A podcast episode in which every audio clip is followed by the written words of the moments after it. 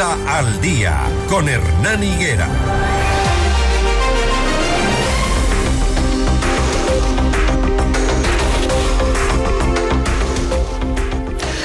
En una rueda de prensa, la vocal del Consejo de la Judicatura, Solanda Goyes, reemplazo de Javier Muñoz, quien permanece en prisión preventiva en la cárcel 4 de Quito por obstrucción a la justicia, planteó un proyecto de reglamento para el concurso de jueces para la Corte Nacional de Justicia. Además, se refirió a la paridad de género en este proceso que regresó a su etapa inicial tras detectarse irregularidades.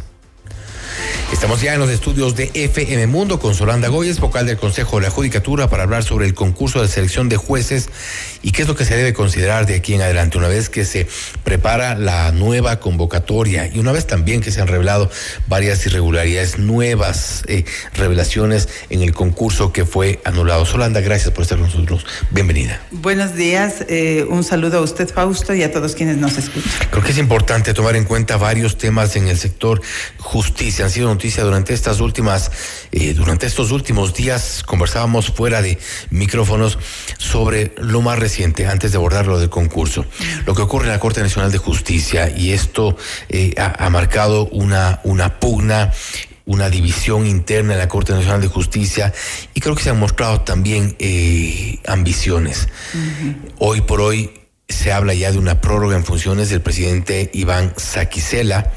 Parece que esa va a ser la línea.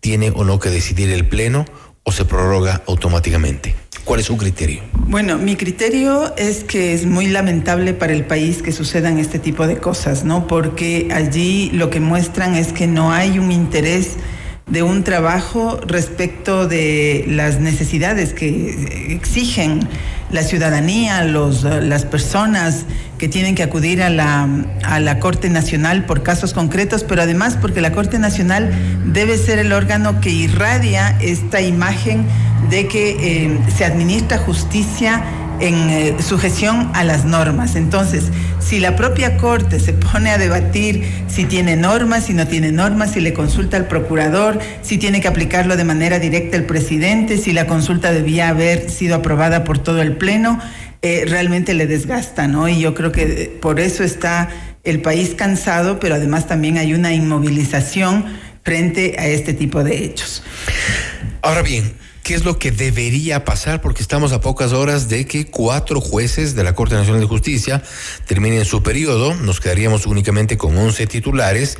Ya el resto serán, eh, asumimos, reemplazados con el nuevo concurso que lleva adelante el Consejo de la Judicatura, que tendrá que llevar adelante. Pero eh, esta prórroga producto de la consulta que hace Iván Sequicela a la Procuraduría General del Estado, salpicaría también a los cuatro que dejarían funciones y se prorrogarían en funciones o tendrán que eh, elegir de los de acuerdo a la, a la declaratoria de emergencia que, que, hizo el Consejo de la Judicatura. Mire, la norma es clara, ¿no? Eh, la norma establece un régimen para los jueces y juezas hasta cortes provinciales y eh, para la Corte Nacional de Justicia establece un régimen diferente. Uh -huh. Entonces, la prórroga es posible para los jueces de primer nivel de tribunales contenciosos administrativos, penales eh, eh, y tributarios, y también para jueces de cortes provinciales que efectivamente señala que en caso de que sean uh, removidos por alguna razón o terminen su periodo, no, no, no, ellos no terminan el periodo, o por algún motivo tienen que salir de, la función por jubilación, por... Eh, eh, por eh, otra opción puede ser por mm, por al, alguna otra razón, se me olvidan ahorita las causales, en ese caso sí es posible que se prorroguen hasta que sean eh, debidamente reemplazados. También puede ser por control disciplinario que tengan que salir. ¿no? Ahora, la Corte Nacional tiene un régimen diferente. La Corte Nacional, a diferencia de los otros jueces, tiene con jueces. Esa es la diferencia. Entonces, el, no el concepto del conjuez, hay conjueces, claro que sí. Hay conjueces nombrados por concurso, hay seis conjueces nombrados por concurso, hay otro número de conjueces temporales, en cambio, que fueron seleccionados desde las cortes eh, provinciales. provinciales y hay con jueces. Entonces, cuando hay ausencia de jueces en Corte Nacional, no cabe la prórroga, sino lo que cabe es que los conjueces le sustituyan. Ahora bien, superando el tema de la, de la Corte Nacional de Justicia, y con esto eh, termino, eh, ¿deberá entonces ser esta prórroga aprobada por el Pleno o es automática y de pleno derecho de acuerdo al pronunciamiento de la Procuraduría? Es decir, mi pregunta va en el sentido de que Iván Saquicela, de aquí en adelante, ¿se prorrogan funciones o solo será previo pronunciamiento del Pleno de la Corte?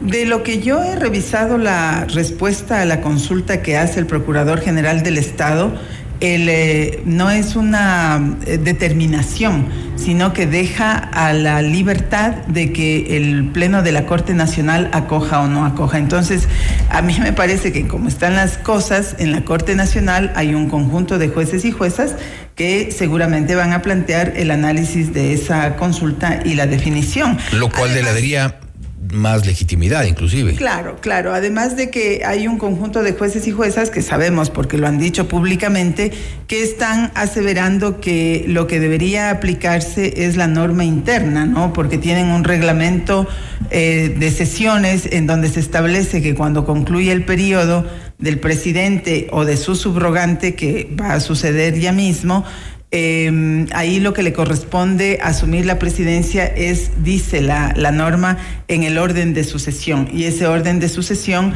pues es lo que ellos han dicho habría que resolver. Yo creo que la Corte en estas circunstancias debe tener eh, ponderación, debe ser, debe buscar cómo aplicar la normativa vigente, que es la única forma de darle una señal positiva al país, ¿no? Solanda, vamos a cambiar de tema y, evidentemente eh, relacionada con la justicia.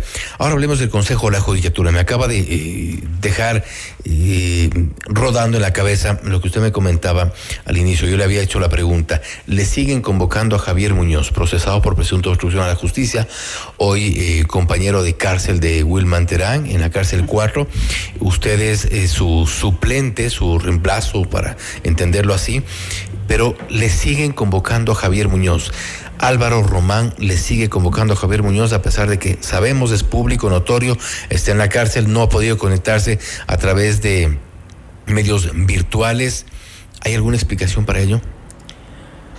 Eh, la explicación jurídica no existe, ¿no? No existe porque hay norma expresa que señala que... Álvaro Román se le antojó seguirle convocando. No solo Álvaro Román, no está actuando juntos Álvaro Román, Fausto Murillo y Yolanda Yupangui. Tienen interés de que en su mesa puedan ellos compartir con Javier Muñoz eh, además que lo convocan pero lo tienen silenciado porque no lo dejan participar, ¿no?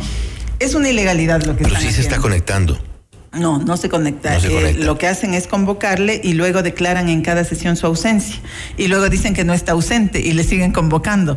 Realmente es una decisión política lamentable en Álvaro Román. Es una vergüenza para el país que alguien que es docente, que se creía que tenía la solvencia suficiente como para hacer que el ordenamiento jurídico se cumpla, ha cedido y está en, acuerdo, repito, con... ¿Y en esas condiciones usted en calidad de qué está actuando? Yo no estoy actuando. No, no, yo no estoy siendo convocada al, al Pleno del Consejo, pese a que existe norma expresa. No quiero repetirle al país que el artículo 258 del Código Orgánico de la Función Judicial dice que en, em, cuando los miembros del Consejo de la Judicatura eh, están en ausencia o impedimento deben ser sustituidos por sus suplentes. Así dice la norma. Es muy clara, no requiere interpretación. Hay un pronunciamiento de la Procuraduría General del Estado que dice en, al respecto, porque ya le consultaron anteriormente sobre los suplentes en el Consejo de la Judicatura, y dice, mire, en este proceso, refiriéndose a la consulta sobre suplentes, no queda duda de que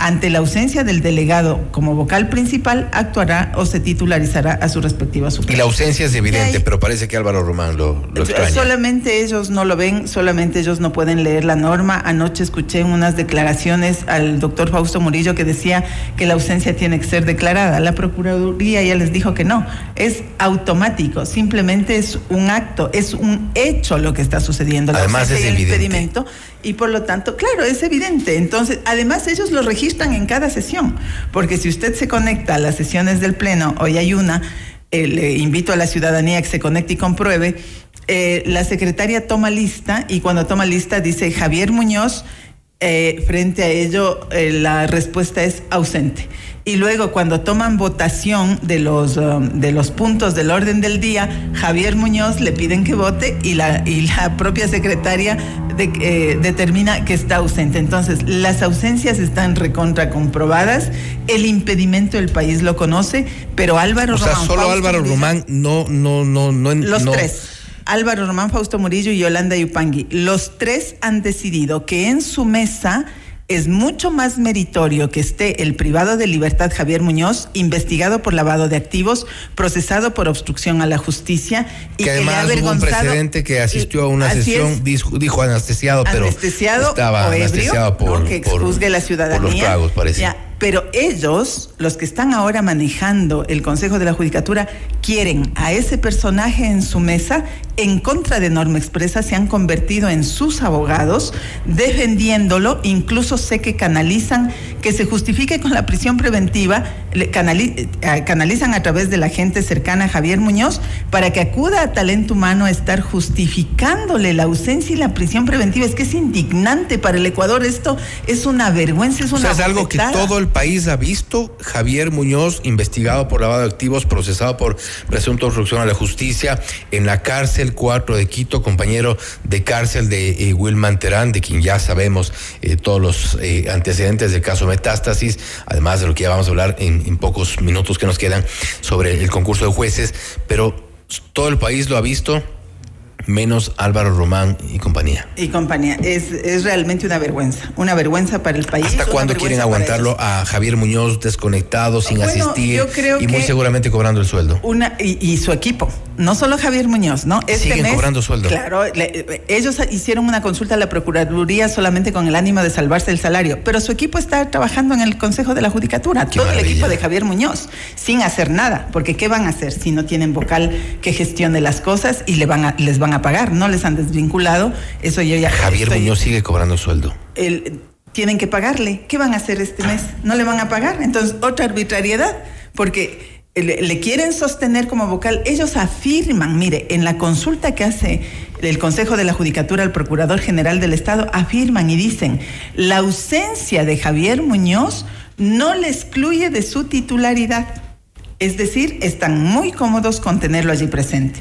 Y em, yo creo que esto tiene las razones siguientes, ¿no? Primero, hay de por medio Fausto Murillo con juicio político.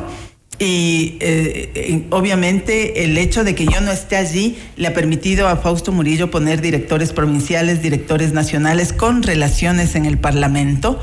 Eh, le ha permitido también ingresar gente. Lamentablemente el país se mueve de esa manera. Conocemos que hay relación con legisladores, por ejemplo, en la provincia del Carchi, el, el director provincial es hijo del, del, legislador Pedro Velasco. En la provincia de Imbabura tiene relación con un legislador de apellido Jaramillo y así, él ha puesto directores en Cañar, en Chimborazo, en, la provincia de Bolívar y en una serie de lugares con el ánimo de ganar votos a su favor en la Asamblea Nacional. Y la, otra razón es que en los días que yo actué, porque sí actué, Fausto, me, convocaron entre el último día de diciembre hasta el 11 de enero de este año, y yo en esas sesiones lo que dije es que había que hacer un reglamento eh, para concurso de Corte Nacional de Justicia en donde se garantice probidad, calidad, paridad, publicidad, transparencia, y eso creo que les molestó. Dije que había que hacer la evaluación que nunca se ha hecho.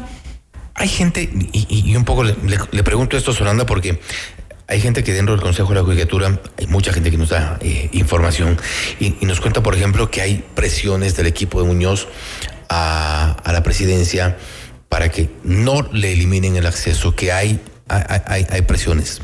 Oiga, mira, quien tiene una alta función tiene que estar sujeto a presiones. Pues, o sea, tiene que saber que va a estar algún rato sujeto a presiones en un país como este. ¿Y Román se deja? En el cual, claro, el tema es él.